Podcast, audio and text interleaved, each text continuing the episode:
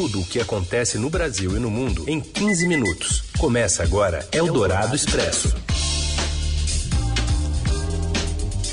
Olá, sejam todos bem-vindos a mais uma edição do Eldorado Expresso, que sempre traz para você as principais notícias no meio do seu dia. Para você que está ouvindo o FM 107,3 da Eldorado, ao vivo, ou então em qualquer horário, para você que nos ouve no podcast, numa parceria da Eldorado com o Estadão. Eu sou Raíssen Abac e estes são os destaques desta sexta-feira, 10 de setembro de 2021. Jair Bolsonaro tenta justificar recuo nos ataques ao STF e diz a apoiadores que falas acima do tom fazem o dólar disparar. Uma pesquisa do IBGE aponta que quase 15% dos adolescentes brasileiros já sofreram algum tipo de abuso sexual.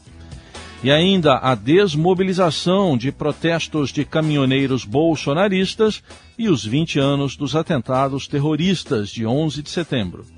É o Dourado Expresso. Tudo o que acontece no Brasil e no mundo em 15 minutos. A moderação no tom de Jair Bolsonaro com relação ao ministro Alexandre de Moraes é vista como uma jogada de risco pelo Congresso Nacional, de olho inclusive nas pautas econômicas da casa. Mais informações com a colunista de economia da Rádio Eldorado, Adriana Fernandes.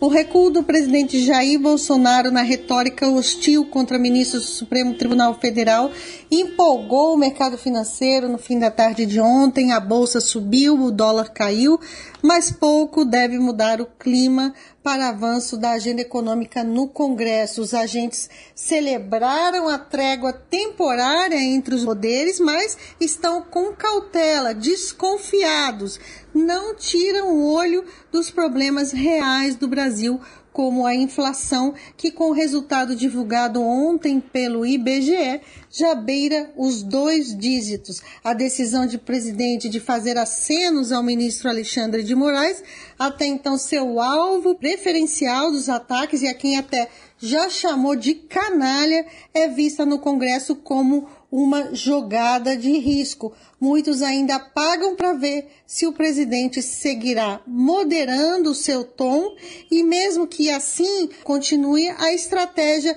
pode resultar na perda de apoio dentro da sua base mais fiel. Tanto que hoje o presidente tentou dar uma explicada aos seus simpatizantes e sugeriu que eles lessem a publicação, a carta, que foi escrita pelo ex-presidente Michel Temer, acenando com esse tom mais moderador. Ele falou que essas falas causaram ruído, levaram a alta do dólar e que essa alta influencia o combustível. Agora, a agenda econômica continua com grande dificuldade, principalmente no Senado Federal, onde que é mais refratário projetos do governo Bolsonaro. E sobre esse encontro que a Adriana citou entre Bolsonaro e apoiadores, o repórter Eduardo Gayer, também de Brasília, nos traz os detalhes.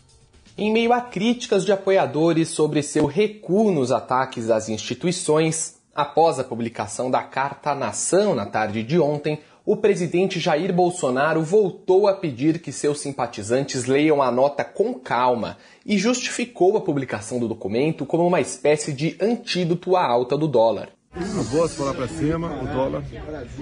Cada um fala o que quiser. O cara não lê a nota e reclama. Lê a nota, duas, três, bem curtinha, duas, três vezes, são dez pequenos itens, entenda. A gente vai acertando, a gente vai acertando. O dólar dispara. Influencia o combustível. Apesar da reação positiva do mercado à carta do presidente, com o dólar fechando ontem em baixa e a bolsa em alta, bolsonaristas têm criticado o recuo do chefe do Planalto apenas dois dias após ameaçar o Supremo Tribunal Federal nos atos de 7 de setembro. Na carta publicada, Bolsonaro clamou pela harmonia entre os poderes e atestou seu respeito às instituições. Ontem, mais tarde, em transmissão ao vivo nas redes sociais, o presidente já havia tentado minimizar o recuo ao dizer que a perda de apoio da base depois da publicação do documento seria revertida em poucos dias. Eldorado Expresso.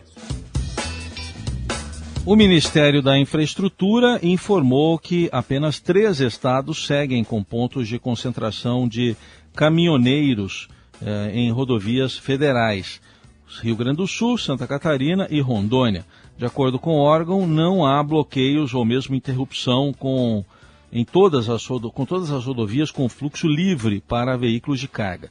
De acordo com o boletim das 12h30, com informações da Polícia Rodoviária Federal, o número de ocorrências é 70% menor do que o registrado no mesmo período do dia anterior, e a tendência é seguir em queda ao longo do dia.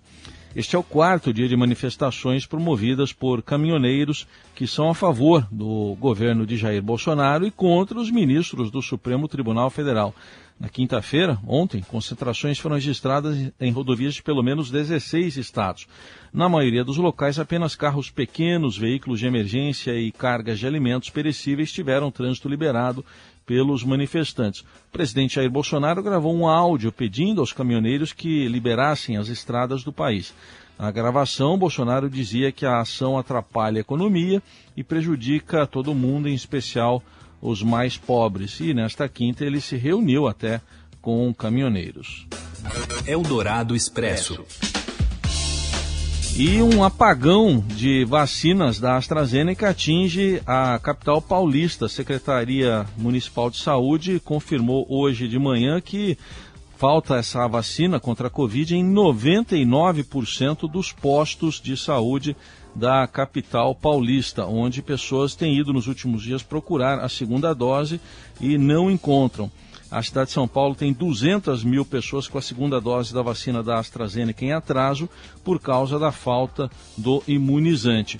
O problema ocorre desde o início da semana e gera um impasse envolvendo, de um lado, a Secretaria Municipal da Saúde e a estadual, e de outro, o Ministério da Saúde. As duas secretarias dizem que não receberam remessas. O Ministério da Saúde alega que houve uso da segunda dose como primeira e que está dentro do cronograma de envio de doses para o estado de São Paulo. No site da prefeitura, que é o de olho na fila.prefeitura.sp.gov.br, é possível conferir onde há vacina, na verdade, praticamente onde não há, já que apenas 1% dos postos, segundo o balanço da própria prefeitura, tem disponibilidade ainda da vacina da AstraZeneca para a segunda dose. Eldorado Expresso. 20 anos depois do 11 de setembro de 2001, o mundo ainda corre o risco de atentados, mas não semelhantes ao da Al-Qaeda, que sequestrou e lançou aviões contra o World Trade Center em Nova York e o Pentágono em Washington, matando mais de 3 mil pessoas. O perigo agora vem dos chamados lobos solitários e de organizações menores, num terrorismo descentralizado. A análise foi feita pelo pesquisador e coordenador do curso de Relações Internacionais da Universidade de São Paulo, Felipe Loureiro, em entrevista à Rádio Eldorado um ataque semelhante ao do 11 de setembro me parece muito mais difícil acontecer. E eu diria mesmo ataques né, de organizações terroristas bem organizados e tão amplos e com uma capacidade destrutiva material e humana semelhante. Entretanto, ataques que envolvem, digamos, seja o lobo solitário ou células menores de organizações terroristas que atuam em países mais ricos, países do norte, esses tipos de ataques menores, descentralizados e mais individualizados, infelizmente a tendência é de um crescimento e não de uma diminuição. Para o especialista, as invasões dos Estados Unidos ao Afeganistão em 2001 e ao Iraque em 2003 geraram mais instabilidades e o surgimento de novas organizações terroristas a origem da guerra ao terror, que seria para derrubar e acabar com o terrorismo, especialmente o jihadismo internacional, né, de fundamentalismo islâmico, o que acabou acontecendo é que as instabilidades geradas acabaram levando a mais proliferação de organizações terroristas. E hoje eu diria que, especialmente naquela região, a situação é muito mais instável e muito mais temerosa do ponto de vista da paz e da estabilidade internacionais. Na avaliação de Felipe Loureiro, a resposta do governo de Joe Biden ao terrorismo estará mais concentrada na segurança interna, nos serviços de inteligência e em ataques pontuais a grupos específicos. E nas plataformas do Estadão você encontra hoje e amanhã também uma cobertura especial sobre os 20 anos do 11 de setembro de 2001, como, por exemplo, um material multimídia que mostra o que os jovens americanos que nasceram depois dessa data pensam sobre a guerra ao terror. A maioria é contra e tem uma preocupação maior com a segurança interna e com os ataques internos, ou seja, dentro do próprio país. Hoje também tem uma edição especial do podcast Estadão Notícias, apresentado pelo Emanuel Bonfim, com um balanço dos 20 anos do 11 de setembro. Você encontra o podcast Estadão Notícias no portal do Estadão e também nas plataformas digitais de áudio. Eldorado Expresso. Seguimos com as principais notícias desta sexta-feira. Dados do IBGE apontam que 14,6% dos entrevistados na Pesquisa Nacional de Saúde do Escolar já foram vítimas de algum tipo de abuso sexual. Mais informações do Rio de Janeiro com Márcio Douzan. Boa tarde. Olá, Raíssen, olá a todos. O IBGE divulgou nesta sexta-feira a Pesquisa Nacional de Saúde do Escolar com dados levantados em 2009 e trouxe dados alarmantes. Segundo a pesquisa, um em cada sete adolescentes brasileiros em idade escolar, entre 13 e 17 anos, já sofreu algum abuso sexual no Brasil alguma vez na vida. Os dados apontam que as meninas são as maiores vítimas. 20,1% das meninas pesquisadas informaram que foram tocadas, manipuladas, beijadas ou passadas passaram por situação de exposição por parte do corpo contra a vontade alguma vez ao longo da vida e 9% dos meninos. No que diz respeito à ingestão de bebidas alcoólicas, 63,3% dos jovens entrevistados, ou seja, dois terços dos jovens informaram já ter ingerido bebida alcoólica pelo menos uma vez na vida. Desse total, um terço ingeriu bebida alcoólica com menos de 14 anos e quase metade 47% relataram que tiveram pelo menos um episódio de embriaguez. A pesquisa apontou que quase um quarto dos estudantes brasileiros entre 13 e 17 anos, e com dados de 2019, relataram que foram vítimas de bullying de colegas pelo menos nos 30 dias anteriores à pesquisa. Eldorado Expresso. Muita expectativa para saber como será a estreia do CR7, o Cristiano Ronaldo, no futebol inglês. De novo, né? Reestreia. Está marcada para este sábado. O Robson Morelli faz as previsões. Fala, Morelli. Olá, amigos. Hoje eu quero falar da estreia de Cristiano Ronaldo no Manchester United. Na verdade, é uma reestreia. Depois de um tempo fora no Real Madrid, na Juventus, o jogador português volta para o futebol inglês, o mais bonito e o mais difícil do mundo, e faz a sua reestreia diante do Newcastle pela quarta rodada do campeonato. O jogo está marcado no horário de Brasília para as 11 horas. É um tipo de acontecimento que todo mundo que gosta de futebol quer ver. É um jogador competente, é um jogador de 36 anos, mas ainda disputa é, o título de melhor do mundo. É, é, mais ou menos como a gente acompanhou de perto a estreia de Messi no PSG. É o mesmo tamanho, é o mesmo tamanho. Cristiano Ronaldo volta para o Manchester United, faz a sua primeira apresentação. Não se sabe ainda se ele vai é, jogar o tempo todo, se ele vai começar no banco. Ele estava com a seleção de Portugal nesses jogos pelas eliminatórias, mas claro, é um acontecimento que todo mundo quer acompanhar, todo mundo quer ver de perto. Com a contratação do Cristiano Ronaldo, o Manchester United, que não ganha nada há oito anos, começa a ser um time mais forte, começa a ser apontado como favorito também a ganhar o campeonato inglês. Então amanhã, 11 horas, volta de Cristiano Ronaldo ao Old Trafford. Todo mundo acompanhando esse cracaço nos Diabos Vermelhos. É isso, gente. Falei, um abraço a todos, valeu. Eldorado Expresso.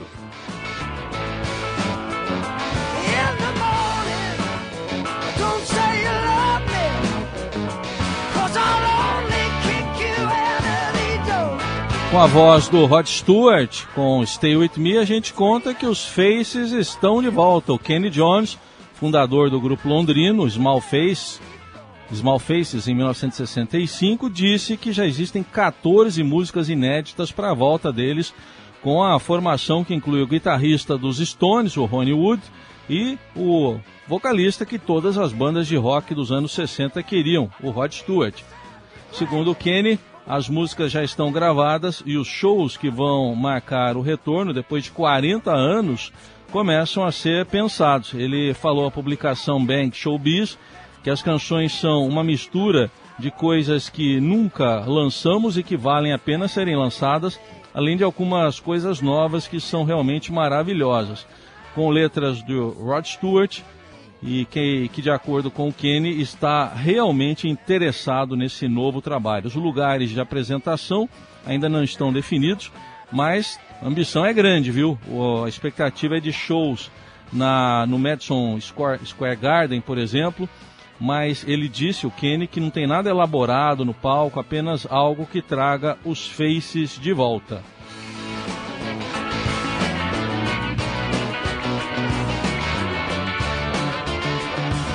Enquanto a gente espera a volta do Faces, a gente encerra aqui mais uma edição do Eldorado Expresso. Atualização das principais notícias você continua acompanhando aqui na Eldorado e nas plataformas do Estadão. Ótimo fim de semana para você, até segunda.